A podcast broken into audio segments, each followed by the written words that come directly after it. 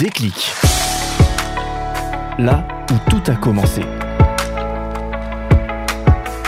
Cette rencontre incroyable avec Dieu a été le déclic d'une nouvelle démarche vis-à-vis de lui pour arriver à le connaître personnellement et renforcer ma relation avec lui grâce à une foi renouvelée.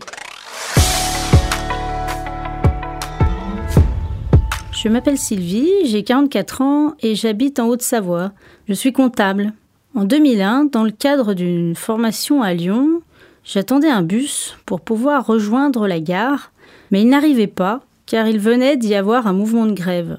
Pendant que j'attendais, je me posais beaucoup de questions sur Dieu et je ne sais pas pourquoi, je me suis exclamé à l'intérieur de moi en m'adressant à Dieu Si je rate mon train, c'est vraiment que c'est n'importe quoi tout ça. Puis, voyant bien que mon bus n'allait jamais arriver, j'ai décidé de partir en courant, même si c'était déjà trop tard.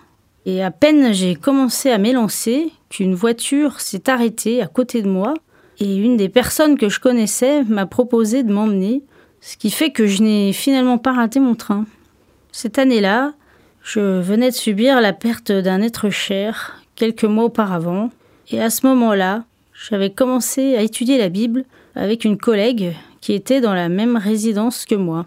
L'arrivée inespérée de cette voiture, conduite par une amie de la collègue avec qui je faisais les études bibliques, donc c'était quand même incroyable parce que mon amie n'avait pas de voiture euh, à ce moment-là et là elle était avec une amie. Donc cette arrivée m'a réellement scié, comme on dit, et j'ai ressenti une grande reconnaissance envers Dieu.